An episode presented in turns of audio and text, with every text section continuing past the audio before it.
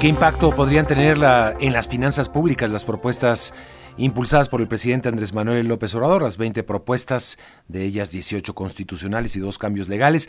Vamos a conversar de esto con el maestro José Ignacio Martínez Cortés, coordinador del Laboratorio de Análisis en Comercio, Economía y Negocios de la UMAN. Gracias por estar con nosotros, maestro, bienvenido.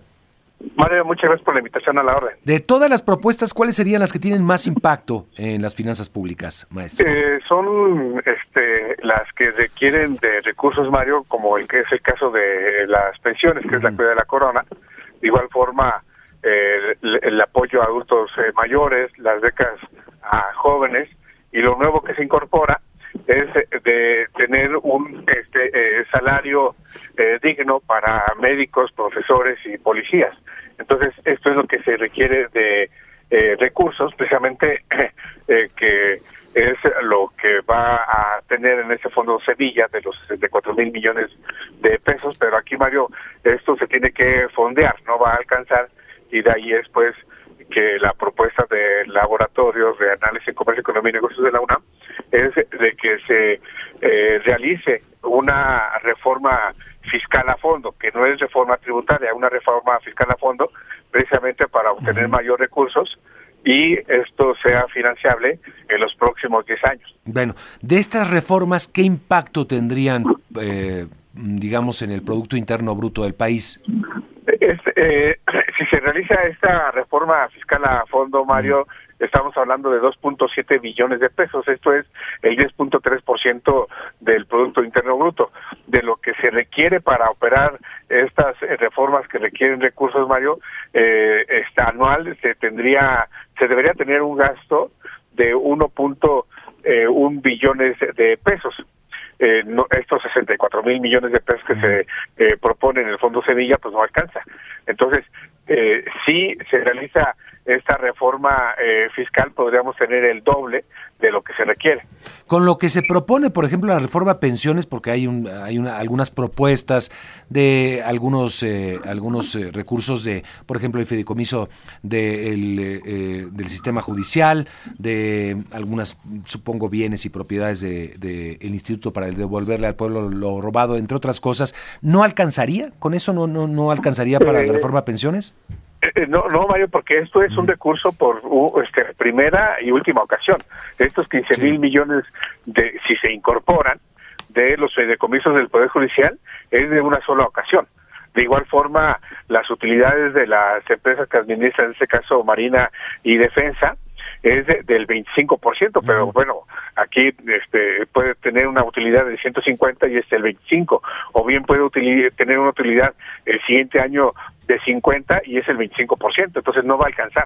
Entonces es necesaria una, una reforma fiscal.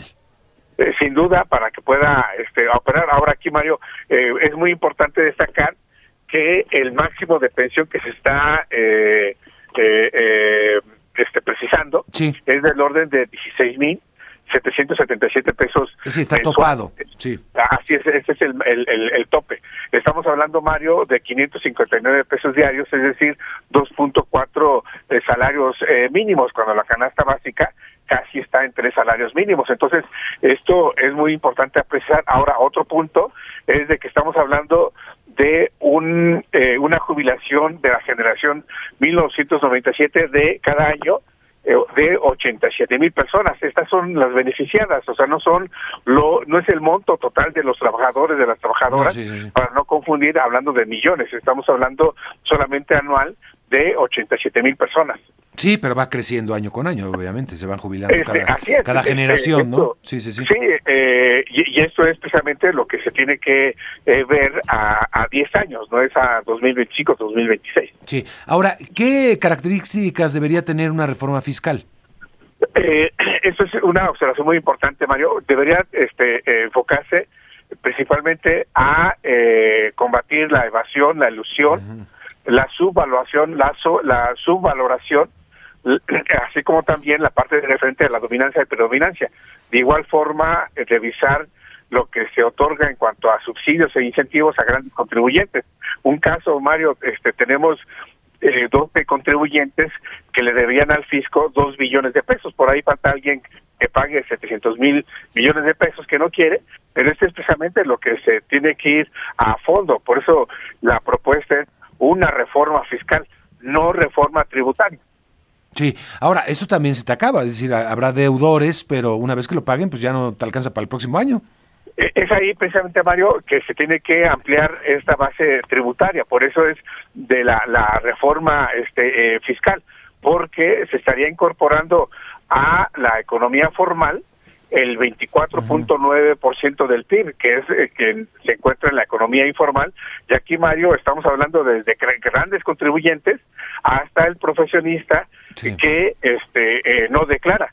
Y aquí son tres grandes este, conceptos. Uno es la economía formal, otro es la economía ilícita y uno más es la economía informal, que es lo que tenemos que hacer, acabar, por supuesto, con la economía ilícita, el crimen organizado y combatir a fondo eh, esta parte referente a la economía informal, comenzando por los factureros, Mario, que vamos, este, sí que los grandes contribuyentes su facturan.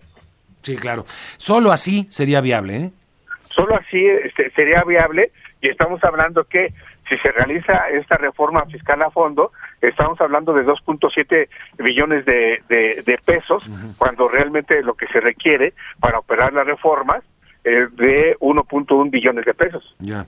Eh, bueno, son de las eh, propuestas que ha dicho la oposición que podrían analizar, que podrían ver viables.